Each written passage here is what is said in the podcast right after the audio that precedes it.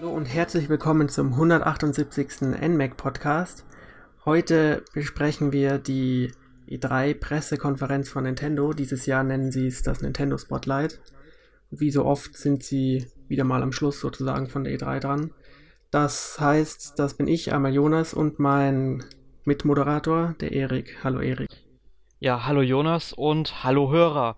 Äh, ja, du sagtest eben Pressekonferenz, das ist es ja nicht ganz, was er selbst sagt. Ähm, sie nennen es ja Spotlight, sie machen ja schon seit Jahren, ich weiß nicht, zum vierten Mal ist es, glaube ich, dass sie dann auf eine klassische Pressekonferenz verzichten, was meiner bescheidenen Meinung nach ein großer Fehler ist, weil sie so, sag ich mal, im Verhältnis zu den anderen Konsolenherstellern nicht wirklich ernst nehmen wollen möchten. Keine Ahnung, sie nehmen sich vermutlich doch sehr ernst, aber ich finde halt einfach, es gehört eine Pressekonferenz bei so einer wichtigen Messe wie der E3 dazu.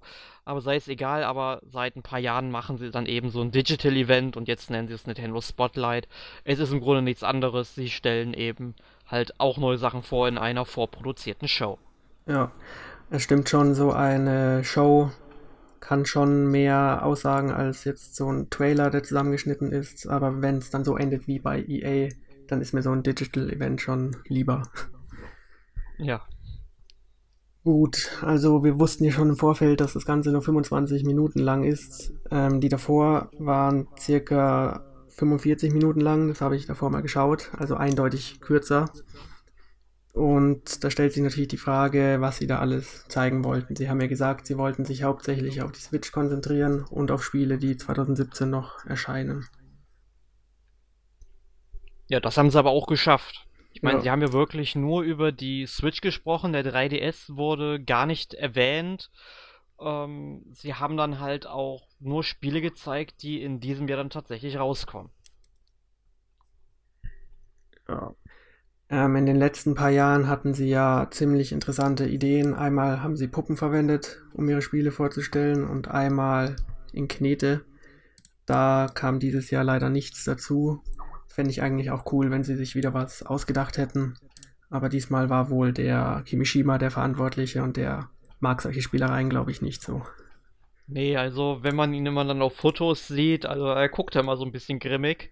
Also ich glaube, er ist auch nicht so der Videospieler. Er kommt halt aus der Wirtschaft, würde ich mal sagen. Und ihm sind dann schon Zahlen sehr wichtig. Ich meine, ihm ist schon klar, dass er mit den Spielen den Leuten eine Freude machen will und die natürlich auch entsprechend kommuniziert werden wollen. Aber er hat sich dann wohl gedacht, wenn er dann, sage ich mal, im Endeffekt dann gesagt hat, ja, was da gemacht wird, äh, ja, wir machen hier so ein steriles Event. Was ich persönlich auch gar nicht so schlecht finde. Ähm, ist halt jetzt nicht so verspielt, wie man es von Nintendo gewohnt ist. Mhm. Aber be äh, bekannte Gesichter wie den Reggie haben wir trotzdem kurz gesehen. Und dann gehen wir doch mal direkt auf die Titel ein. Zuerst haben wir sozusagen einen neuen Trailer zu Xenoblade Chronicles 2 gesehen. Da wurde ja auch schon spekuliert, wird das Spiel vielleicht verschoben auf Anfang 2018. Generell, das Spiel wurde ja Anfang des Jahres angekündigt und ist ein großes Rollenspiel. Das kann schon mal verschoben werden. Aber so wie es aussieht, werden wir es doch noch dieses Jahr zu spielen bekommen. Ja, zum Glück. Also ich meine, Nintendo braucht ja auch wirklich Titel für dieses Jahr. Wir werden das vielleicht im Lauf unseres Podcasts nochmal erwähnen, aber sie haben ja tatsächlich jeden Monat jetzt irgendwie ein Top-Spiel bis zum Ende. Ich glaube, nur für Dezember haben sie noch gar nichts angekündigt. Mhm. Ähm, Xenoblade Chronicle 2 soll dann im November erscheinen, so wie ich das richtig im Kopf habe mich hat's gewundert, dass sie mit dem Spiel die, äh, dieses Spotlight-Event äh, beginnen. Ich hatte ja echt gedacht, sie fangen mit Super Mario Odyssey an, haben das aber ans Ende geschoben. Ähm, muss ich echt sagen, äh, finde ich jetzt, sage ich mal, gar nicht so verkehrt, weil das Spiel sieht auch sehr interessant mhm. aus. Also ich glaube, ein Termin steht aktuell noch nicht fest, aber ich schätze mal, November ist gar nicht unwahrscheinlich. Du hast doch sicher auch den ersten Teil gespielt auf der Wii. Ja, also Xenoblade Chronicles habe ich auf der Wii rauf und runter gespielt, also auch, das heißt durchgespielt einmal. Ähm, ja, hat mir gut gefallen, war für mich jetzt nicht das beste Rollenspiel, dafür werde ich sicherlich Schläge bekommen, aber auf der Wii gab es jetzt, sage ich mal, auch nicht viel anderes. Also auf der Wii kann es schon meinetwegen das Beste sein. Äh, Last Story habe ich nicht gespielt, Pandora's Tower ebenso nicht, hab sie zwar beide, aber an Rollenspielen kam ja auf der Wii im Grunde gar nichts, was eigentlich ziemlich erschreckend ist für eine Konsole, die sich 100 Millionen Mal verkauft hat. Ja, ein bisschen äh, schade. Ja, allein wenn es schon PlayStation 2 Ports gewesen wären, wäre es schon super gewesen. Ja, mir geht's ähnlich wie dir. Ich habe damals auch rauf und runter gespielt, aber ich fand es schon ziemlich hervorragend, auch vom Rollenspielfaktor her, auch die Story, die Welt und so weiter, hat mir ziemlich gut gefallen. Der Nachfolger auf der Wii U war ja dann leider etwas enttäuschend in fast allen Punkten. Aber jetzt zeigen sie ja sogar im Titel, dass es eindeutig eine Fortsetzung vom Wii-Rollenspiel ist und dementsprechend ist die Erwartungshaltung auch groß. Ja, ich bin halt mal gespannt, wie sie es mit der Story erklären, wenn es jetzt kein eigenständiges Spiel ist, weil bisher sehe ich da noch nichts, was vielleicht an das Ende vom ersten Teil hätte anknüpfen können. Ja, um, da ging es sowieso drunter und drüber, da kann man schwer anknüpfen. Ja, also da, da kann man sich stundenlang drüber unterhalten. Ähm, ja, aber ich muss halt auf jeden Fall sagen, äh, dass mir der Artstyle gefällt, je öfter ich jetzt diesen Trailer sehe. Mhm. Ähm, also man muss halt sagen, die Charaktere sind richtig bunt. Die, die Welt sieht halt noch so ein bisschen, ja, mit äh, blasseren, dunkleren Farben aus, aber Effekte und Charaktere, die sehen dann schon, ja, doch sehr farbenfroh aus. Das gefällt mir irgendwie. Ja, sie hatten ja ein sehr seltsames Charakterdesign. Jetzt gehen sie mehr in Richtung klassisches Anime, so ein bisschen. Und ist trotzdem noch Erkennungsmerkmal, finde ich. Also ist schon ziemlich gut geworden. Ja. So, im Anschluss haben wir dann direkt einen Trailer zu einem neuen Spiel gesehen. Und zwar haben wir die rosa Knutschkugel in Aktion erlebt. Ja, der Edelknödel. Aber, aber nur kurz, so wie es aussah. Ja, also es geht natürlich um Kirby, da kommt ein neues Spiel, erscheint 2018 für die Switch. Ähm, ich muss allerdings sagen, wenn ich jetzt so den äh, Trailer gesehen habe, ähm, da ist jetzt noch nichts zu sehen, was dieses Spiel meiner Meinung nach so wirklich einzigartig macht. Also das sieht für mich halt aus wie ein ähm, ja, normales Kirby, außer dass man, wenn man jetzt äh, Gegner, ähm, ich weiß gar nicht, ob Kirby die Gegner jetzt einsaugt, habe ich jetzt gar nicht so ganz, ganz drauf geachtet, aber man kann sich auf jeden Fall irgendwelche Kumpanen ähm, befehlen, die dann hinter einem herlaufen und es wird auch einen Mehrspielermodus geben. Also man sah auf jeden Fall schon, dass man zu zweit spielen kann. Also ein zweiter Spieler wurde mit Player 2 dann eben ausgewiesen. Mhm. Aber es ist halt im Grunde, glaube ich, so ein typisches Kirby-Spiel, ohne dass da jetzt groß was gemacht wurde, wie zum Beispiel in Planet Robobot, wo man ja dann diesen Roboter hat, den ich, wie ich finde, sensationell gut eingearbeitet hat in die ganzen Levels. Also da muss ich schon sagen, ähm, hoffe ich mal, dass auch noch für dieses Kirby-Spiel, was ja noch keinen Titel hat, ähm, da auch noch irgendwas erwähnt wird. Na, vielleicht heißt es auch einfach nur Kirby. Ja, ich muss sagen, ich habe seit dem Gameboy-Teil kein Kirby mehr gespielt, deswegen sehe ich die Unterschiede zu den letzten Ablegern nicht so, aber es scheint zumindest wahrscheinlich ein gutes 2D Jump'n'Run zu werden. Aber hat ja noch ein Jahr Zeit.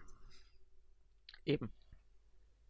Aber das ging dann auch ziemlich schnell vorbei. Anschließend sind wir direkt nach Japan gegangen, wo uns die Pokémon Company ein bisschen was zu ihren neuen Spielen gezeigt hat. Sie hat ja vor ein paar Tagen eine Mini-Direct geleitet, um ein paar neue Titel anzukündigen. Das machen sie ja öfter so bei Pokémon. Und jetzt sind sie auch nochmal auf das Pocken für, also Pokémon Tekken für die Switch eingegangen. Das hat auch irgendeinen so Untertitel.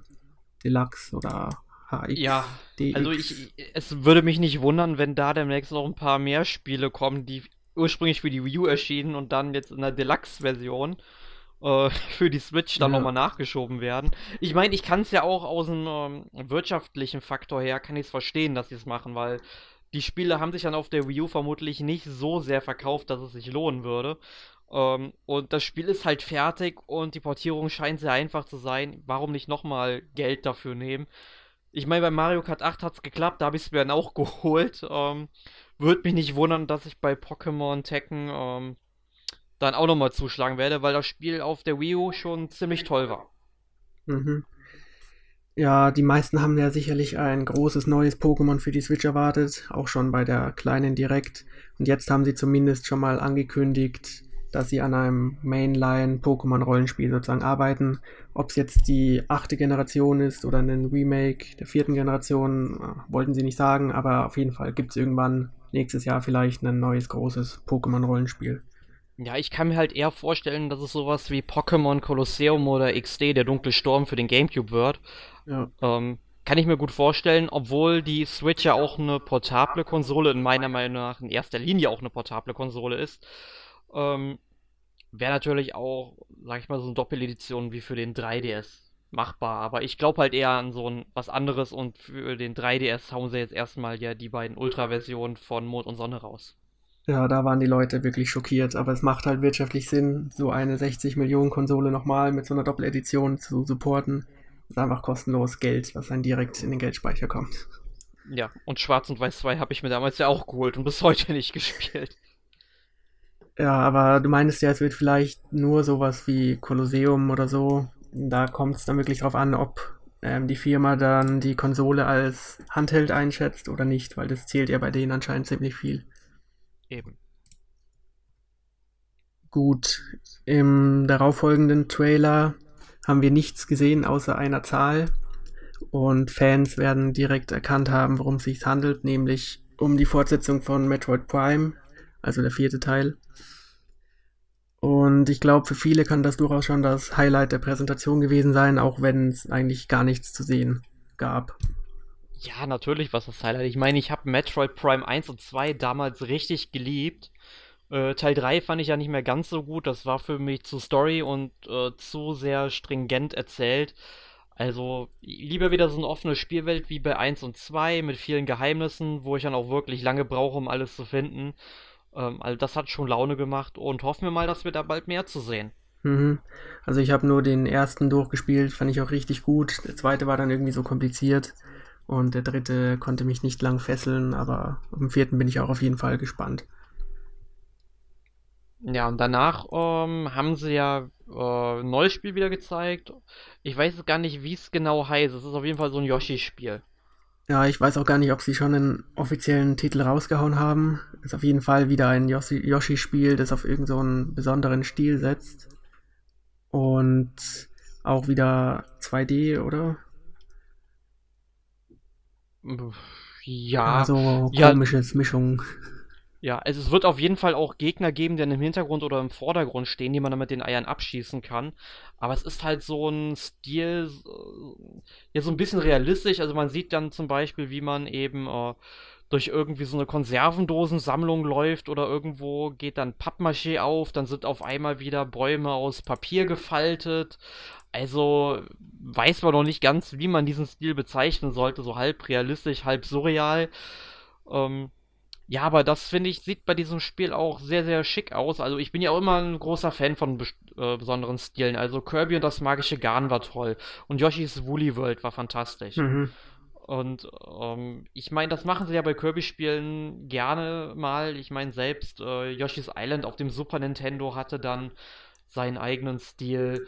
Und auch, äh, ja, dieses äh, Yoshi-Spiel, also Yoshi Story für das Nintendo 64, ähm, das hatte ja dann auch so einen abgerundeten Stil, also das fand ich schon ziemlich ähm, awkward damals. Also, ja. ähm, also es hat auf jeden. Fall einen besseren Wiedererkennungswert als das neue Kirby, das auch nur kurz gezeigt wurde. Genau, also bei Kirby, da kann man schon sagen, äh, Kirby's Adventure auf der Wii, das sieht recht ähnlich aus. Ja. So, danach kommen wohl mal wieder die Fire Emblem-Fans auf ihre Kosten. Die haben ja zuletzt ziemlich viele Spiele bekommen. Und jetzt bekommen sie ein Musou-Spiel, da kennst du dich, glaube ich, gut aus. Und du hast mhm. ja auch Hyrule Warriors gespielt, was ja auch in diese Richtung ging. Ja, Hyrule Warriors, Samurai Warriors, ähm, das volle Programm im Grunde also ich bin ja ein großer Fan von diesem Spielprinzip, was ich gar nicht gedacht hätte, aber Hyrule Warriors hat da echt was aus mir gemacht und ich kann mir halt wirklich vorstellen, dass das mit Fire Emblem noch viel, viel besser funktioniert, wenn sie da halt wirklich das Waffendreieck mit auch mit einbauen, mhm. kann das halt echt viel Taktik bringen. Allerdings bin ich mir nicht so ganz sicher, ob damit wirklich alle Fire Emblem Fans ähm, angesprochen werden, weil zum Beispiel meine beste Freundin Annika ist auch ein großer Fire Emblem-Fan. Die findet Warriors jetzt momentan halt total uninteressant, weil es einfach nicht das Fire Emblem ist, was sie kennt. Und halt auch ein Kommilitone von mir aus dem Studiengang, der hat sich jetzt auch mehr für Echoes als für Warriors interessiert. Einmal, weil er halt keine Switch hat und sein 3DS, nee, er hat ein 2DS auch noch verkauft. Und das Spiel kommt ja, glaube ich, auch nur für den New 3DS raus. Ja. Ähm, ja, weiß ich jetzt halt noch nicht, ähm, ob da Fire Emblem-Fans wirklich glücklich mit werden. Ich kann halt nur sagen, man soll es auf jeden Fall mal ausprobieren, weil ich bin erst mit Hyrule Warriors tatsächlich zu diesem ganzen Musou-Spielprinzip gekommen.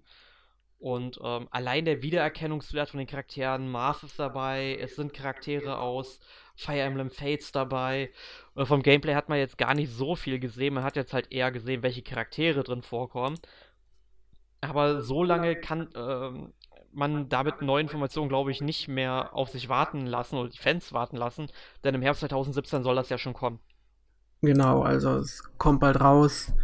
Und nächstes Jahr soll es dann auch ein vollwertiges Fire Emblem für die Switch kommen. Dann können die Leute, die das nicht so gut finden, dann auf das Spiel warten. Ja, eben. Im Folgenden Finde hat ich auch ganz gut, dass sie es so angekündigt haben. ja. Also danach kam wieder mal der Anuma auf die Bühne und wollte uns etwas zu Zelda zeigen. Ähm, zum Aber einen. erstmal ist ihm ja einer, ähm, aber er, erstmal ist ihm ja einer total abgegangen, als er dann irgendwie nochmal sich an die Bethesda-Präsentation erinnert hat, wo dann natürlich halt ähm, Elder Scrolls V Skyrim vorgestellt wurde und dass man da ja, sag ich mal, auch in so einem Link-Kostüm und mit Hylia-Schild und Master-Schwert rumlaufen kann.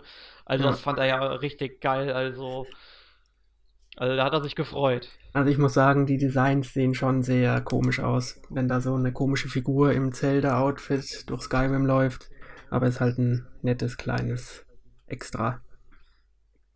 Ja, man braucht ja halt auch wieder ein Amiibo dafür. Ja. Und das Highlight war dann wohl eher die Info zum kommenden DLC-Pack. Da wird es jetzt zwei an der Zahl geben. Das erste erscheint sogar schon am 30. Juni und heißt The Master Trials. Und interessanter wird dann aber wahrscheinlich das zweite, das erst im Winter kommen soll und dann ein paar Informationen über die vier Recken liefern soll. Da haben sie noch nicht so viel gezeigt, aber ich finde schon, dass das interessant klingt. Ja, also ich finde es halt schade, dass sie eben nicht so viele Informationen gezeigt haben, weil jetzt wäre echt ein guter Zeitpunkt gewesen, um zu zeigen, hey, wir machen hier einen richtig geilen DLC, guckt mal, was wir hier am Inhalt haben. Ähm, da wird hoffen, also da wird mit Sicherheit nochmal eine Nintendo Direct folgen irgendwann, bevor der andere DLC Mhm. rausgekommen ist. Die wollen es ja auch vernünftig vermarkten.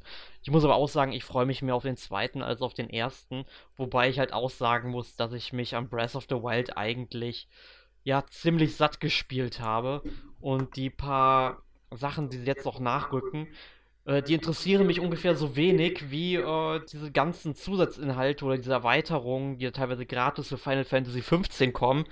Ähm, was da jetzt alles kommt, da kommt jetzt irgendwie so ein Offroad-Regalia, also Regalia ist der Wagen, mit dem man da rumfahren kann. Oder denke ich mir so, ja, super, wenn das mal im fertigen Spiel gewesen wäre. Und das, ich habe es jetzt halt durchgespielt vor ein paar Monaten, vor einem halben Jahr. Äh, juckt mich jetzt halt nicht mehr. Und ich kann mir halt vorstellen, dass es bei Zelda genauso ist. Ähm, abwarten. Ja, aber generell Zelda hat sich natürlich, äh, ist absurd gut angekommen auf der Switch und die werden sich nicht nehmen lassen, auch den DLC entsprechend noch zu zeigen, schätze ich. Ist eines der stärksten Spiele für die Konsole und der DLC kann da auch entsprechend reinhauen. Ja, ich hoffe halt sehr, dass sie dann da mal ne, einen vernünftigen Dungeon nachliefern oder halt die Story wirklich gut erweitern und sinnvoll erweitern. Ähm, ich bin halt gespannt, was da kommt. Also ich erwarte nicht viel, muss ich ganz ehrlich sagen, weil ich halt auch Breath of the Wild nicht so toll fand als Zelda, ehrlich gesagt. Ähm, ich finde es halt ein bisschen überschätzt. Ich, damit stehe ich, glaube ich, so ziemlich alleine da und ich glaube auch unser ehemaliges Redaktionsmitglied Emil, der würde mich für diese Aussage schlagen, weil er ja, glaube ich, fast alle Crocs gesammelt hat, so wahnsinnig der ist. Der ist ja auch verrückt, dem seine Meinung gilt nicht. Ja. Gut, dass wir uns da einig sind. Ja. Also, ja, ich verstehe dich schon, was Zelda-Elemente angeht, haben sie in Breath of the Wild natürlich ein bisschen was zurückgesetzt. Ist halt hauptsächlich der Open-World-Ansatz, der die Leute so begeistert. Und ich finde es jetzt auch nicht schlecht, dass Zelda in die Richtung gegangen ist, aber für die Zukunft wünsche ich mir schon auch wieder mehr Dungeons und ähnliches. Ja. Und natürlich gibt es auch neue Amiibos für die Recken. Es wäre Verschwendung, wenn es die nicht gibt.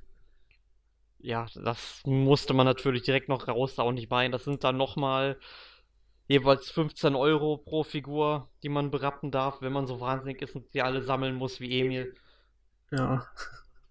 Ja, ich glaube, also, inzwischen ist seine Sammlung schon mehr wert als der Einkaufspreis. ja, ja, gut, wenn man wirklich alle sammelt und die dann irgendwann loswerden will, denke ich mal schon, dass man dann noch ein bisschen mehr für kriegen kann. Aber mich jucken Amiibo so gut wie gar nicht. Also ich habe halt ein paar. Ich meine zum Beispiel jetzt von Fire Emblem, Celica und Alm. Die, ähm, Alm, äh, die beiden.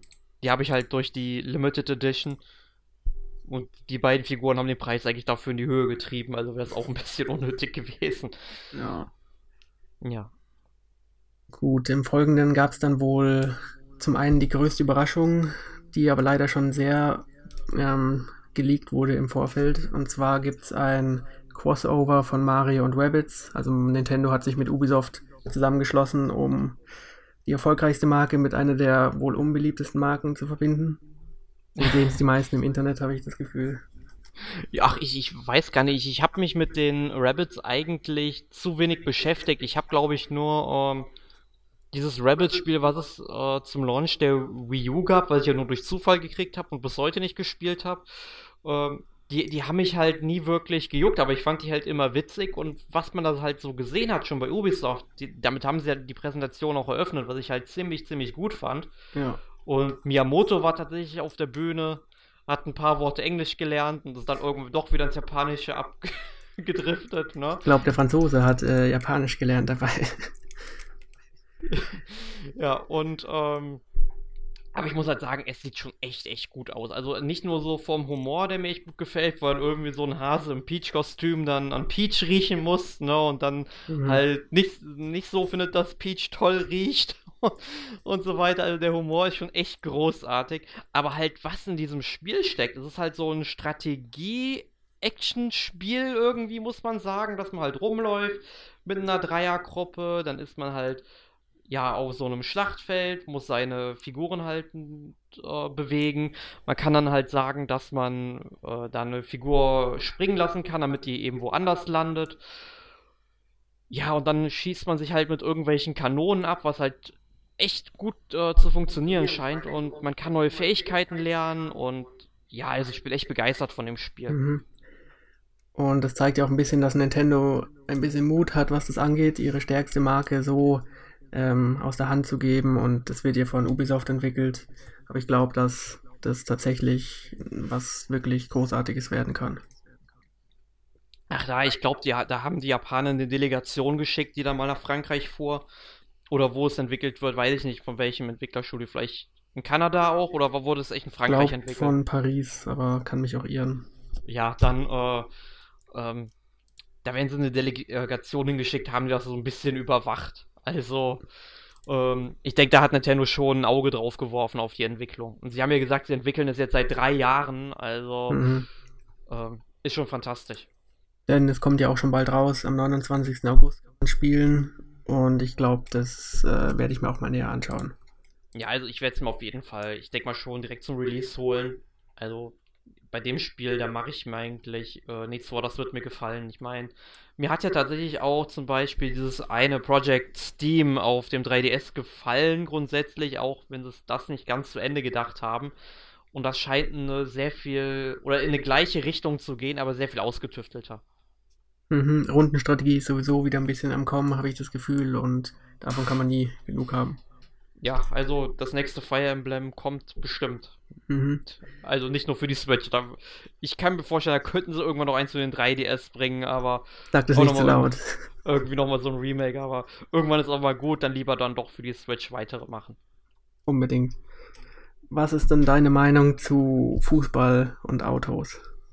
Nee, Beides. Also, also, Autos sind ja schon okay. Also ich spiele ja wirklich gern Need for Speed, freue mich auch auf das Neue, auch wenn ich nicht hoffe, dass diese Cutscenes, die man bei EA gesehen hat, dann wirklich alle drin sein werden, wenn man ein Auto rammt, ne? Aber halt Fußball ist ganz schlimm. Das, das einzigste Fußballspiel, das ich wirklich akzeptieren kann, ist Inazuma 11, aber auch mit dem Hintergrund, dass es ein Rollenspiel ist und man eigentlich auch viel berechnen kann. Ja, also wie man hört, Erik ist kein großer Fan von Rocket League. Das wird nämlich auch bald auf der Switch gehen. Ganz genau. Und ja, das ist sozusagen Fußball, nur dass man eben ferngesteuerte Autos steuert. Und ist eigentlich sehr unterhaltsam, ist sehr kurzweilig, macht schnell Spaß und man kann trotzdem viel drin lernen in dem Spiel. Aber ja, vielleicht schaust du es nochmal näher an, weil es hat nicht so viel mit Fußball zu tun. Okay, ich meine, auf jeden Fall kann man es ja mal irgendwie Probe spielen am PC oder so. Ja, gibt es auf allen Plattformen. Jetzt auch für die Switch. Genau. Also Ende des Jahres kommt es raus. Genau.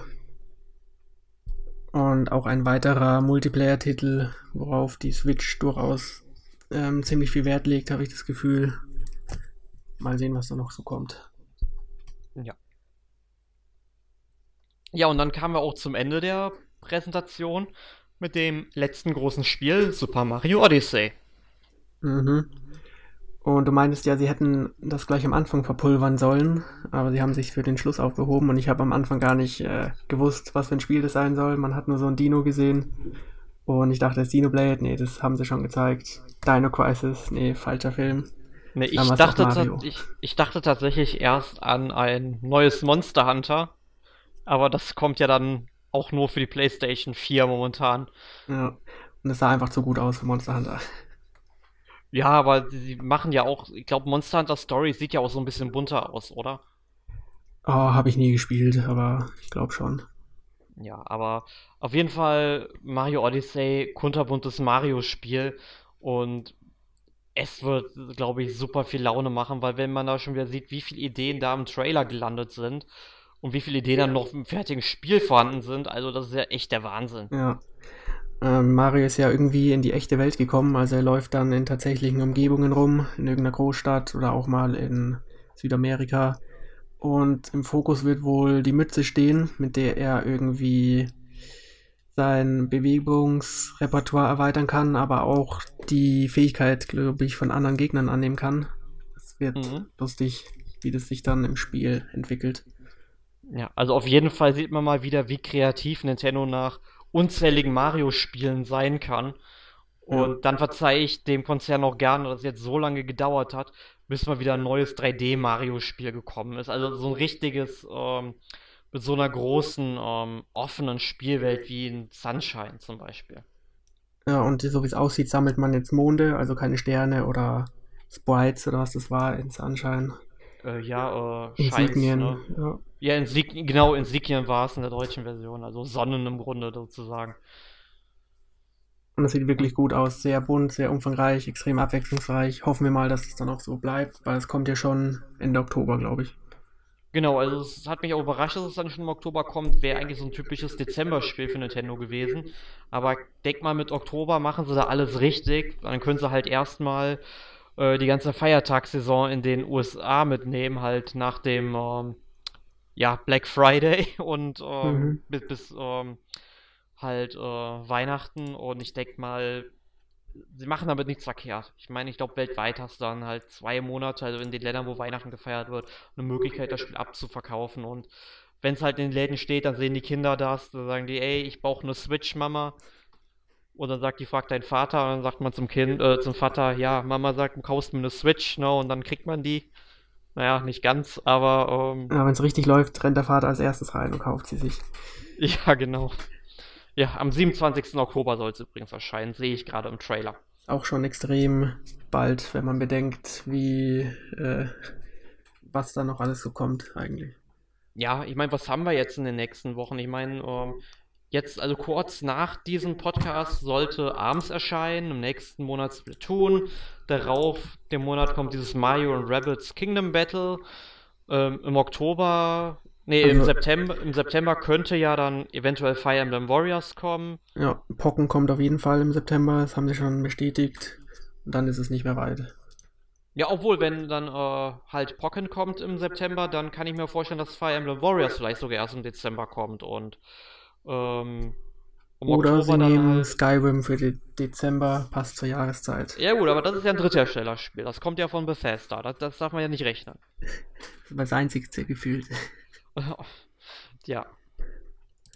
So, die Konferenz war ja dann ziemlich schnell vorbei, aber Nintendo ist damit ja noch nicht fertig, sondern fängt erst richtig an, im Treehouse weiter zu streamen. Da zeigen sie dann Gameplay zu den angekündigten Spielen wie Mario und wahrscheinlich auch das Rabbit-Spiel. Genau, das läuft gerade auch. Ich hab's auch offen. Genau. Und manchmal kündigen sie auch einfach so neue Spiele an.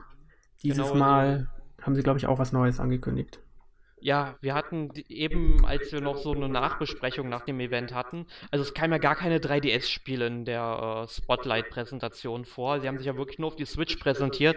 Ich finde, man hätte dann vielleicht noch mal so 20 Minuten ranhängen können und dann noch vielleicht was für den 3DS bringen können. Dann wäre das vielleicht noch ein bisschen runder gewesen.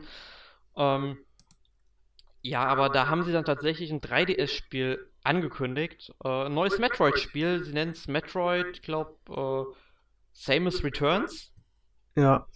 Ja, und hat halt damit ähm, denselben Titel wie damals Metroid 2 auf dem ähm, Game Boy, beziehungsweise das hieß ja noch äh, Retoy, äh, Return of Samus. Und ich habe den nicht gespielt, aber ich glaube, der gehört unter die besseren, oder? Äh, ich habe den nicht lange gespielt, weil äh, ich fand halt so die ersten beiden Metroids nicht sonderlich, äh, sag ich mal, herausragend. Ich meine, das war halt noch eine andere Zeit. Ich habe die auch erst viel später gespielt, halt jeweils über die Virtual Console für die Wii und den 3DS. Ähm, ich muss halt sagen, ich bin halt ein richtig großer Fan von Super Metroid auf dem Super Nintendo. Und das ist so wirklich eines der besten Metroid-Spiele, die es gibt. Das solltest du dir unbedingt anschauen. Ja, ich glaube, ich habe es mit dem Spiel verwechselt. Ja, also das sollst du unbedingt äh, spielen, wirklich. Also da verpasst du was, den nicht gespielt hast. Ja, mm, Nintendo hat aber, glaube ich, auch etwas verpasst. Und zwar hätten sie das Spiel durchaus in die Haupt Präsentation ziehen ja. können, weil es gibt so viele Metroid-Fans, die so enttäuscht sind wegen Federation Force. Und jetzt meinen sie, das einfach auslagern zu müssen, obwohl man da einfach Gold auf der Straße liegen lässt. Ja, ich habe ja vorhin, ähm, bevor die Präsentation losging, da habe ich im Internet noch so ein bisschen gestöbert und da hat dann tatsächlich einer mal so ein gefaktes Switch-Cover von Metroid Prime, ähm, ich weiß nicht, Metroid Prime Federation Force oder Metroid Federation Force HD äh, gebracht. Und ich dachte so, mein Gott, bitte lass das kein Leak sein. Bitte, bitte nicht. Es traut Und sich nicht mal Nintendo. Glaubt das man nicht. Nintendo traut sich, hat sich schon vieles getraut, ja. Allein, dass sie das Spiel schon veröffentlicht haben für den 3DS. Es ging ja so weit, da gab es ganze Petitionen, die irgendwie das Spiel zum Einstellen gefordert haben. Also es war schon verrückt. Ja, ich meine, mein Gott, also das ist ein bisschen übertrieben. Mein Gott, wenn es einem nicht passt, dann sollte man es nicht kaufen. Ich meine, ich habe es gespielt, ich habe es damals zu Gameplay Gamers halt getestet. Äh, es ist halt kein gutes Spiel, das muss man sagen. Es, es funktioniert, muss man so sagen, es funktioniert wesentlich besser als Triforce Heroes. Also, äh, schlechter als Triforce Heroes kann es nicht gehen, ja, aber, ähm, Federation Force hat mir halt nicht gefallen, vor allem als Einzelspieler. Du kannst niemals alle Missionsziele erfüllen. Das geht einfach nicht. Ja. Aber da könnt ihr euch einfach mal die Podcasts zu Federation Force und Triforce Heroes anhören. Ja, gute Idee. Was war denn so dein abschließendes Fazit zur Präsentation? Ja, oder wollen wir eher mal sagen zur ganzen E3? Ähm, also ich sag erstmal so Nintendo. Ja, es war eine Präsentation, die war okay. Ich habe mehr erwartet tatsächlich, weil äh, besonders äh, Wii U-Spiele hätten sie deutlich präsenter machen müssen. Ähm, du meinst Switch-Spiele, oder? Ja, Switch-Spiele auf jeden Fall. Also, ähm, zum Beispiel auch dieses Pokémon-Rollenspiel, was kommt, Metroid Prime 4. Ich meine, sie hätten nicht viel zeigen müssen, aber ein bisschen mehr als das, was sie halt gesagt oder so angedeutet haben. Äh, und das Ganze stände in einem ganz neuen Licht. Vor allem sie wollen ja auch wirklich, dass die Konsole sich verkauft. Sie wollen ja auch, dass Dritthersteller Spiele für die Konsole entwickeln. Sie wollen nicht, dass es wie mit der Wii U wird, dass irgendwann halt nur Download-Titel kommen. Und die äh, Einschätzung habe ich momentan, dass es darauf hinausläuft, weil ganz ehrlich, wenn ich ins Kaufhaus gehe und gucke mir die Spiele an, die für die äh, Switch erschienen sind, ganz ehrlich, ich muss den Switch-Stand noch suchen. Ich meine, ja, als Mario Kart 8 rauskam, da lagen bei mir in Bonn im Mediamarkt irgendwie fast 100 Exemplare von dem Spiel gestapelt, aber dann fällt es halt auch auf, aber die sind halt auch irgendwann alle weg und dann gehen die Spiele halt so unter, die, weil die Packungen halt auch total klein sind, ne? Und ja, also es, es, wäre definitiv besser gegangen. Es war keine schlechte Präsentation. Man muss halt sagen, es ist sowas wie ein Nintendo Direct.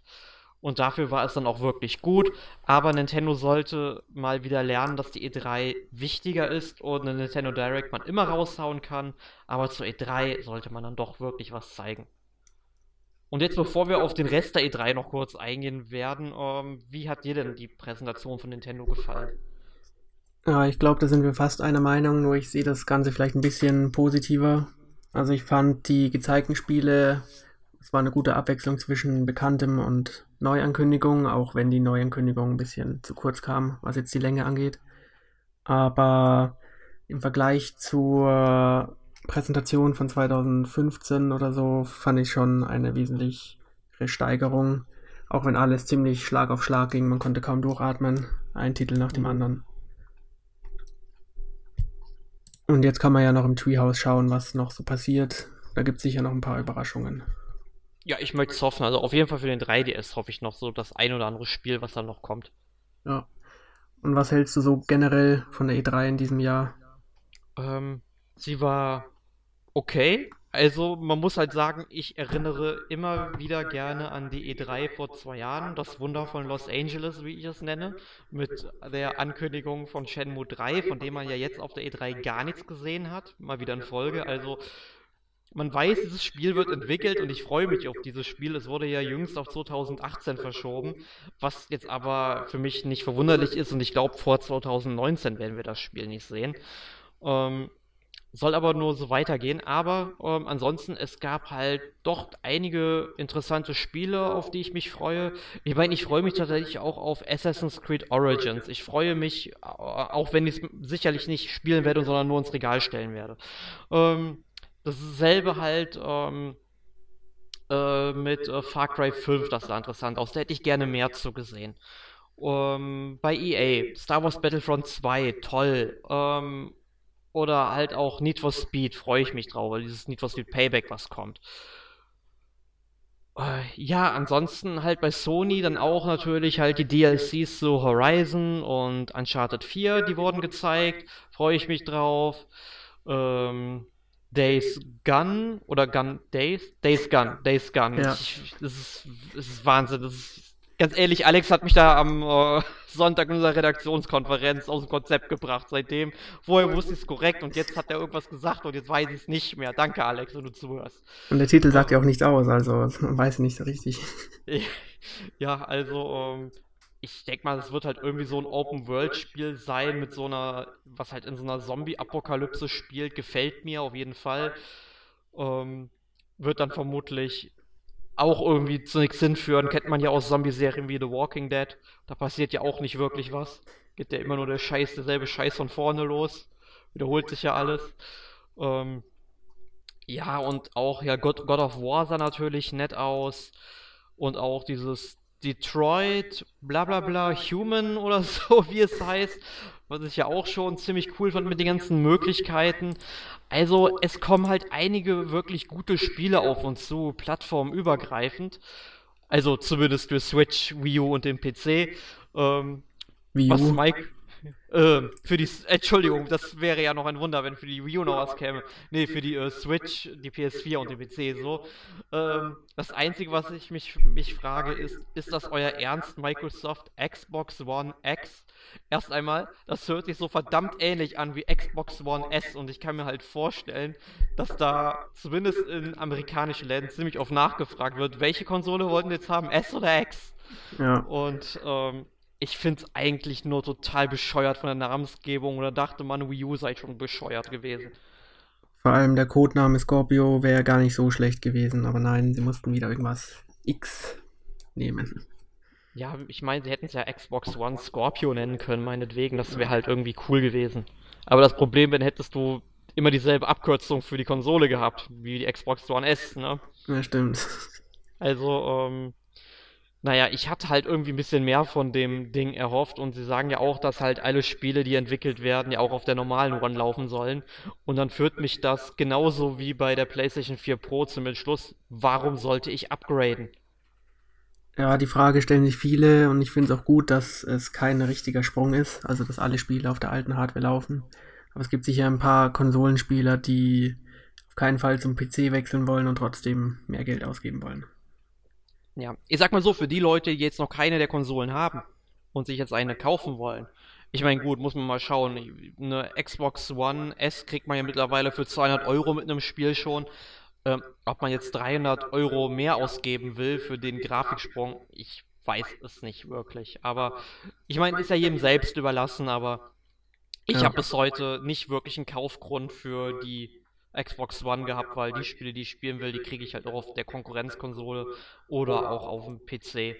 Selbst wenn ich dann zum Windows Store greifen muss. Ja, das ist sowieso eine seltsame Entscheidung, warum sie alles mit Windows 10 äh, kompatibel machen, aber sie werden sich dabei wohl schon was gedacht haben. Also ja, ich finde die Idee schon gut, weil es ist doch plattformübergreifendes Spielen ja schon möglich, oder? Gute Frage. Ja, also, also wenn das geht und äh, du kannst ja dann auch, wenn du ein Spiel dann einmal online, also digital erworben hast, kannst du es ja auch auf der anderen Plattform halt ebenfalls kostenlos runterladen. Also die Idee finde ich schon gar nicht verkehrt und so, aber ich finde es halt dämlich, ähm, die Leute zu zwingen, dann über den ähm, Windows Store zu kaufen und das Spiel nicht immer, sag ich mal, über Steam zu veröffentlichen. Zum Beispiel Quantum Break haben sie ja nochmal für Steam rausgebracht, was das ganze System wirklich ad absurdum geführt hat. Ähm, ja, also ähm, ich frage mich überhaupt, warum sie sich da selbst Konkurrenz machen wollen, dass sie die Spiele auch für den PC bringen. Äh, vor allem die Leute, die halt einen PC, äh, haben und ganz in der Konsole greifen wollen. Ähm, damit äh, machen sie es dann teilweise echt unnötig, sich die One zu holen, ne? Ja, das sowieso. Aber ja, generell zur E3 ich finde, sie haben diesmal die richtige Reihenfolge der äh, Präsentationen sozusagen eingehalten. Es hat schwach angefangen mit EA, wurde dann immer besser. Nur Sony hat meiner Meinung nach leider nicht ins Konzept gepasst. Da kam zu wenig Ankündigungen, finde ich. Generell waren die Spiele der E3 jetzt nicht so mein Fall, würde ich sagen. Kam The Evil Within 2, worauf ich mich freue, und jetzt auf Nintendo ein bisschen. Und sonst, ja, eher so Spiele, die ich nicht so jetzt mag, schätze ich mal. Ja, also sagen wir mal so, es war auf jeden Fall eine solide Messe. Man kann jetzt nicht sagen, dass sie schlecht war, also. Auf keinen Fall. Da habe ich äh, 2008 dann doch schon Schlimmeres erlebt mit Wii Music und ich glaube, es war auch dieselbe Präsent, äh, dieselbe E3 wie One Million Troops. Ähm, ja, war, Konami. Ja, super. Ja, da über sowas sind wir zum Glück hinweg. Ja. Aber gut, Nächste Woche haben wir natürlich auch wieder einen Podcast und zwar ja, besprechen erst wir. Ein, erst einmal sollten wir noch sagen, was wir letzte Woche gespielt haben. Ach ja, du stimmt. Du, du überspringst mal wieder unsere beliebteste Rubrik. Okay, was hast du denn so gespielt? Äh, ich habe gespielt Fire Emblem Echoes, also ich hatte ja Pfingstferien gehabt. Ähm, und da habe ich dann Echoes auch durchgespielt.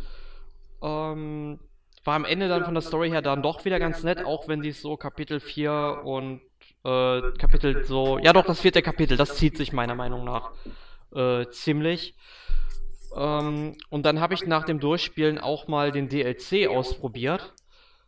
Und ganz im Ernst, Nintendo sollte sich schämen, 45 Euro für den Mist zu verlangen. Ich habe den ganzen Inhalt innerhalb von vier bis fünf Stunden einmal komplett gespielt. Ich weiß, er ist halt noch nicht vollständig, der Season Pass, aber ähm, da wird halt nicht mehr viel kommen. Da kommen halt noch irgendwelche Charaktere, die aus dem japanischen Sammelkartenspiel Fire Emblem Cypher stammen, ähm, die man dann noch irgendwie für seine Armee rekrutieren kann. Da weiß ich jetzt natürlich nicht, inwiefern da jetzt noch Story eingewoben wird konnte ich jetzt halt noch nicht testen. Also der Test erscheint dann auf Gameplay Gamers. Beim NMAC macht es Sören, da wird auch noch ein Artikel kommen. Ähm, ja, aber ich kann jetzt schon mal sagen, Finger weg, es ist eine absolute Katastrophe. Wenn Nintendo 10 Euro dafür verlangt hätte, hätte ich noch sagen können, okay, meinetwegen, aber 45 Euro für den Mist, nein, danke. Hm. Also Fire Emblem hatte ja schon immer viele DLCs, habe ich das Gefühl gehabt. Auch schon bei Awakening und Fates. Aber ich glaube, die Fans greifen da schon zu und deswegen lohnt sich die Serie, glaube ich, auch noch. Ja, aber die, das Hauptspiel auf jeden Fall. Ich meine, ich habe da 52 Stunden gebraucht, um es durchzuspielen. Aber äh, ganz im Ernst, dann 5 Stunden für nochmal denselben Preis draufzulegen, ist eine Frechheit. Ja. Wahrscheinlich, wenn man die Figuren so nahe kennengelernt hat und so, dann zahlt man das vielleicht lieber als andere Sachen. Hm, hm, hm. Naja, und ansonsten ähm, habe ich gespielt auf dem 3DS. Jetzt lasst mich überlegen. Ähm, genau, Drancia Saga.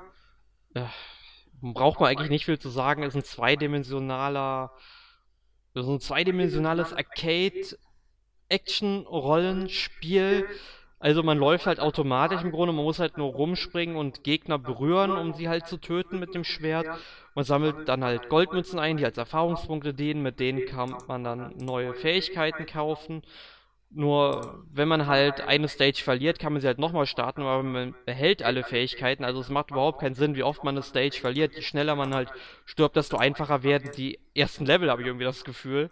Hm. Ähm, also braucht man sich nicht angucken, kostet 5 Euro, aber muss nicht sein. Ähm, und dann habe ich noch Elliot Quest gespielt, was eigentlich ein ziemlich tolles Spiel sein soll und mir eigentlich auch ziemlich gut gefällt. Allerdings ist die 3DS-Version da ist irgendwie halt so ein Bug drin, dass das Spiel irgendwann in nach äh, einer unbestimmten Zeit anfängt halt zu ruckeln und das ist, dadurch wird es halt praktisch nicht spielbar. Also man hat dann nur noch so ein Daumenkino und es nervt richtig und da denke ich mir auch nur, Leute, testet das Spiel doch mal, bevor ihr es raushaut und das hätte euch doch auffallen müssen. Und sie haben dann irgendwie Mitte Mai ein äh, Patch versprochen anscheinend, wie ich das auf bestimmten Newsseiten gesehen habe aber der ist anscheinend bis heute noch nicht draußen und ich hoffe einfach mal, dass er möglichst bald kommt, weil sonst wird mein Test auch nicht so ganz rosig ausfallen. Ja, sowas ist schade. Ja, weil das Spiel eigentlich richtig gut ist und spannend macht, weil es halt sich ein bisschen an Metroid und äh, Zelda 2, Adventure of Link und so weiter orientiert und Kid Icarus so ein bisschen. Also, äh, da wäre mehr drin. Aber ja, das habe ich die Woche gespielt. Wie sieht's bei dir aus? Ja, also ich habe ein bisschen was gespielt, weniger aktuelles, sondern ein paar ältere Sachen. Zum einen Titan Souls, sagte das was? Mm, also vom Namen her auf jeden Fall. Ja, das ist so ein Indie-Spiel, in dem man eine Figur steuert, die nur einen Pfeil zum Schießen hat und auch nur ein Leben. Und die Gegner halten auch jeweils nur einen Treffer aus. Also man bekämpft Ach. sozusagen nur Endgegner. Also es hat auch so eine Retro-Grafik, ja? Genau, so ein Pixel-Look. Und man genau. muss sozusagen erstmal herausfinden, wo die Schwachstellen der Endgegner sind. Da stirbt man dann wahrscheinlich schon so 30 bis 40 Mal. Und dann Ach, den Pfeil im richtigen Moment, zum richtigen Zeitpunkt abschießen und dann mit einem Treffer alles besiegen. Ja, das, äh, doch, ich hab's auf Steam auf jeden Fall, aber ich hab auf Steam jetzt bei den 630 Spiele oder so, da kann man mal eins vergessen.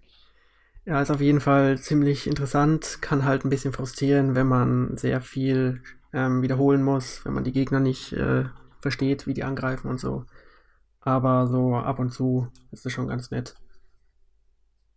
Und sonst habe ich äh, The Life is Strange angefangen, die erste Episode. Das ist so ein, ja, ein Episodenspiel, das sich auf eine Erzählung ähm, fokussiert. Kann man wahrscheinlich gut mit den Telltale-Abenteuern vergleichen. Nur sehen sie halt nicht mehr so schlecht aus, sondern ein bisschen besser jetzt. Also The Life is Strange.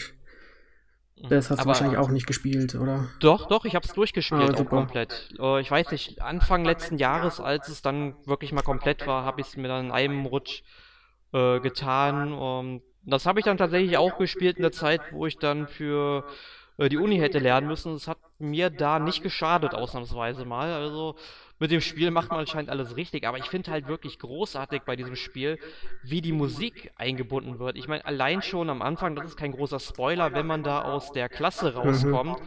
und sie sich dann ihre Ohrstöpsel ähm, einsteckt ne, und dann halt da auch anfängt die Musik, also so ein richtiger Song dann eben gespielt wird, dass das so gut eingebunden wird, so fließend in diese Erzählung, fand ich echt fantastisch. Ja, generell was Atmosphäre angeht, haben die genau den richtigen Punkt getroffen. Musik, dann die Farbgebung, die Animationen und so weiter, passt alles perfekt. Ich habe jetzt die erste Episode durchgespielt. Die Story ist noch ein bisschen ja reduziert. Es konzentriert sich auf die Figuren und die ja die Beziehungen. Aber ich glaube, da kommt dann schon noch ein bisschen was. Oh ja, oh ja. Also ich sagte, die Erzählung wird wirklich von Episode zu Episode besser. Ähm, wenn du es durch hast, sollten wir uns nochmal darüber unterhalten, welche Entscheidungen du so getroffen hast, weil ähm, das würde mich halt schon echt interessieren. Ja, also wie gesagt, man kann viele Entscheidungen treffen. Am Schluss der Episode sieht man dann auch, was der Rest der Welt so entschieden hat. Ist auch nett. Mhm. Aber aktuell weiß ich nicht so ganz, ob ich es demnächst weiterspiele oder nicht. Ist schon ganz nett, aber mal schauen. Du solltest es wirklich tun, glaub mir, es ist ein tolles Spiel. Und wenn ich das zu so einem, ja, ich sag mal in Anführungszeichen, um, ähm, ich wollte schon äh, Point-and-Click-Adventure sagen, aber zu so einem Adventure, wenn ich, wenn ich das schon sage, dann heißt das auch was. Okay, dann schaue ich mal, wann ich Zeit dafür finde. Ja, das hört sich schon besser an. Gut, sonst hast du nichts gespielt, schätze ich, oder? Nee, ich bin momentan eher auch im Serienrausch, muss ich sagen. Also ich habe es im Podcast, glaube ich, noch nicht erwähnt, aber ich bin vor ungefähr einem Monat ähm, auf die Serie Downton Abbey aufmerksam geworden. Also ich kannte sie halt schon seit ein paar Jahren, habe sie aber nie gesehen, wollte es halt immer mal tun. Und dann kam, glaube ich, von Amazon Prime irgendwann mal die Nachricht, ja, hey, Staffel 6 ist jetzt verfügbar und ich glaube, es ist auch die letzte Staffel. Ähm, und dann habe ich gesagt, ja komm, dann fangen wir mit Staffel 1 an. Jetzt bin ich nach über einem Monat äh, endlich bei Staffel 6 angelangt. Also ich habe wirklich super viel Serie gesuchtet. Ähm, und es ist halt eine wirklich fantastisch geschriebene Serie. Ich glaube, die Zielgruppe sind zwar in erster Linie dann doch schon Frauen, würde ich mal meinen. Ähm, aber sie ist wirklich so gut geschrieben von den Charakteren, von den Geschichten, wie die Szenen geschnitten werden. Ähm, es spielt halt, ähm, oder sagen wir so, die Serie beginnt im Jahr 1912. Also man kann es halt ziemlich genau auf den äh, Morgen äh, datieren, nachdem die Titanic gesunken ist ähm, weil halt, da kommt dann halt eine Nachricht zu dieser adligen Familie, also es dreht sich halt um eine adlige Familie, die wohnen halt auf Downton Abbey, das ist halt so ein altes, ja, Herrenhaus, ein kleines Schlösschen, würde ich schon sagen. Und äh, du hast halt auf der einen Seite dann diese adlige Familie, die Crawleys, und dann auf der anderen Seite natürlich die Dienerschaft. Äh, während es auf der Dienerschaft dann gerne mal so ein paar Intrigen gibt, die gibt es natürlich auf äh, auf der adligen Seite auch, aber sag ich mal, hauptsächlich stehen dann doch schon ähm, so große Fragen im Raum wie die soziale Frage, die Rolle der Frau, ähm, und äh, was es bedeutet, einem Stand anzugehören. Ne? Also das ist schon ziemlich, ziemlich gut gemacht und ich kann diese Serie wirklich jedem empfehlen. Und ich bin jetzt bei Staffel 6, die im Jahr 1925 spielt. Ähm, und es wird langsam ziemlich traurig, weil ich so langsam von dieser Serie Abschied nehmen muss. Aber äh, vor allem, wenn man Fan von ähm, Maggie Smith ist, die ja in Harry Potter die McGonagall spielt, dann wird man Downton Abbey wirklich lieben, weil die haut tatsächlich in der Serie die besten Sprüche raus. Ja, also du hast ja erwähnt, es ist ja ziemlich geschichtslastig und so, also kann man die auch anschauen, wenn man nicht so geschichtsbegeistert ist. Ja, also auf jeden Fall. Also ähm, es wird die wichtigen Fakten, also wie der Erste Weltkrieg, der natürlich ähm, da reinfällt in diesen Zeitraum ähm, und dann natürlich all das, was ähm, England war ja dann auch mit, hatte dann ja auch noch ein bisschen mehr mit Irland zu tun und so weiter. Das wird halt wirklich alles erwähnt, aber es steht schon hauptsächlich dieses Familiendrama, sage ich mal, im Vordergrund. Das ist halt nur in diesen historischen Zeitraum eingewoben, aber ich bin ja halt ein totaler Fan von solchen ich sag mal in Anführungszeichen, historischen Serien, weil äh, egal ob es jetzt Boardwalk Empire ist, wo es dann, sag ich mal, in den äh, 20er, 30er Jahren in Amerika spielt oder Mad Men dann in den, Sech in den ganzen 60ern, ähm, ich finde sowas großartig. Also ich kann mich gerne so eine Zeit hineinversetzen. Da macht man mit, ähm, ja, mit Downton Abbey eigentlich alles richtig. Und du bist, glaube ich, so im Breaking Bad Fieber gewesen, wie ich das mitbekommen habe.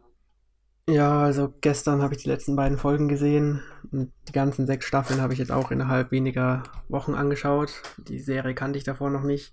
Und ja, also ich weiß, was du mit Abschied nehmen meintest, ist das ähnliche jetzt. Und du bist ja auch ein Fan der Serie, schätze ich mal. Ja, also ich bin bei Breaking Bad ja auch wirklich der Meinung, ich glaube, es gibt 64 Folgen. Ja, kann gut ja, sein. Ja, sagen wir mal, es gibt 64 Folgen und ich finde, dass die Serie auch genau diese, sag mal, diese Serie braucht 63 von 64 Folgen, um genau so erzählt zu werden. Es gibt halt eine Folge, in der Walter in seinem Labor einfach nur eine Fliege jagt und die ist dermaßen unnötig, weil sie die Story überhaupt nicht vorantreibt. Ähm, das möchte ich nur noch mal anmerken, dass ich diese Folge nicht mag und Gilligan nicht verstehe, warum die unbedingt da drin sein musste. Ja, ich bin mir ziemlich sicher, die symbolisiert irgendwie das Innere der Figur, die ja. Zerrissenheit, die Probleme. Also trotzdem wichtig. Ja, aber uh, es ist wirklich eine tolle Serie und ich nehme an, als nächstes steht bei dir Better Call Saul auf dem Plan. Ja, da bin ich noch unsicher. Also manche sagen ja, die kommt erstmal nicht an die Quantitäten von Breaking Bad heran und soll es jetzt erst mit der dritten Staffel oder so schaffen, aber mal schauen, weil Saul ist schon einer der besseren Figuren gewesen.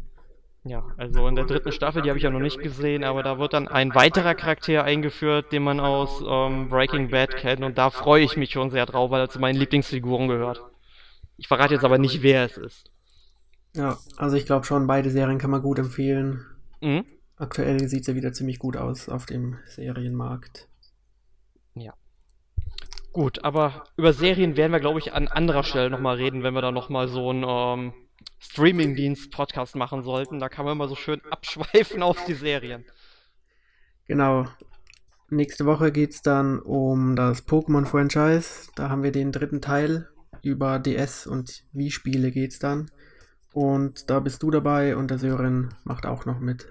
Genau, vielleicht kriegen wir noch irgendwie einen anderen dazu, der Bock hat, drüber zu reden. Aber ansonsten schmeißen wir beide das Haus schon. Ja. Okay, das war's. Danke fürs Zuhören. Bis dann. Ciao. Jo, tschüss.